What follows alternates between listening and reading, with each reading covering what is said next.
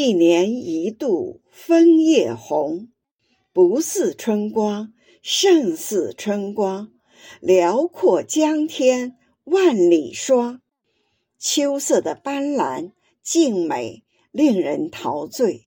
在这个金色的秋日之夜，落叶纷飞之际，让我们承载着秋日丰收的欢愉，带着收获，带着热情，带着信念，携手同行，感恩自然。感恩大地，感恩我们的祖国。最后，要感谢雪石老师搭建的平台，给予我们展示的机会；感谢十六位老师精彩的演绎；感谢群中在线聆听的各位老师的陪伴。下面，我宣布。